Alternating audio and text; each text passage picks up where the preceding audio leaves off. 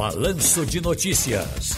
Tá no seu direito. Tá no seu direito. Boa tarde, doutor Paulo Abuana.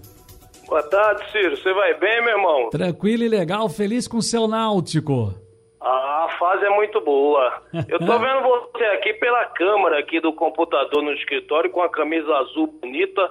Não tá mais usando aquelas coloridas que você e Geraldo Freire usam, não é? Rapaz, justo lembrar esse aí, porque é o seguinte, eu inclusive, quando eu ainda nem pensava em casar, olha, bote 30 anos nisso, eu usava aquelas, aquelas sedas javanesas todas cheias de, de, de flores, que eram chamadas naquela época, agora são camisas florais, naquela época era, rapaz, fulano tá com a camisa havaiana, ou então camisa de é. chita, ou então camisa de pano de chita. Era assim. Os mais novos não lembram não, Ciro, mas hum. você lembra que Bolinha, o apresentador da TV, foi, acho que foi o primeiro a usar isso na isso. televisão, né? Isso. Aí quando emendou da gente trabalhar junto, o pessoal ficou aí e foi ficando, né?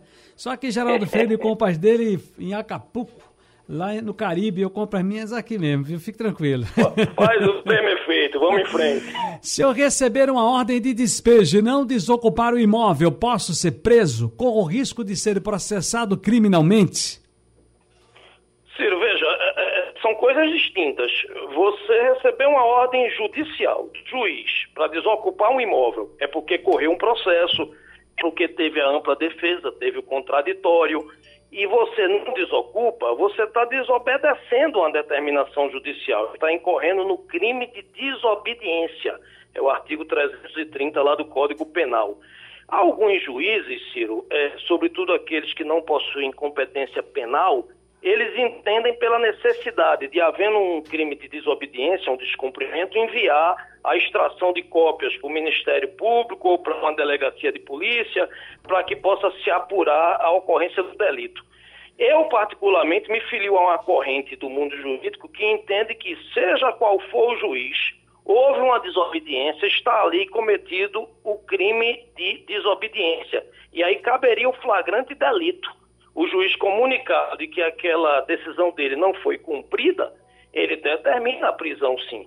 É uma prisão curta, é uma prisão que vai de 15 dias a 6 meses e multa, mas é uma forma de compelir aquela pessoa a respeitar uma decisão judicial. Isso não havendo, Ciro, e muitas vezes não há realmente, isso é muito comum em, em determinações para um dos litigantes apresentar um documento essencial ao deslinde do processo, ele não apresenta, é, recusa de devolver algum bem é, que não pertence a ele, entrega de, de, imóveis, isso é muito comum.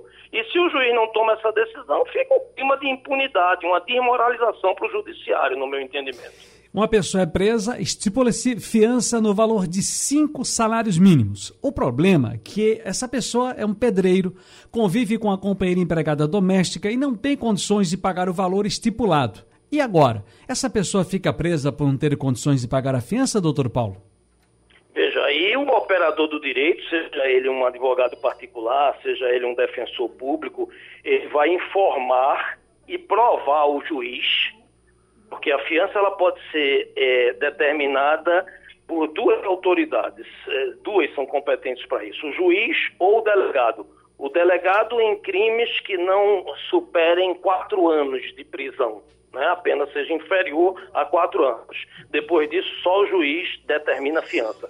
Então, cabe ao operador do direito informar: olha, não é justo que alguém fique preso porque não tem condição de pagar a fiança. Essa fiança está em desacordo com a sua condição financeira, com a sua realidade social. Porque a fiança, se tivesse esse objetivo, é injusto. Então, o rico nunca iria preso e o pobre que não pode pagar iria. Não é por aí, né, Ciro? A fiança é um, é um, é um, uma, um remédio jurídico para que aquela pessoa possa responder ao processo em liberdade. Lembrando que alguns crimes não cabe fiança. Não há que se falar em fiança em crime de racismo, tortura, ação de grupos armados contra a ordem constitucional, o Estado democrático.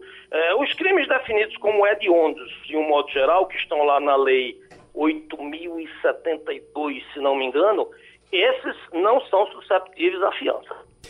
Doutor Paulo Abana, muito, muito obrigado mais uma vez.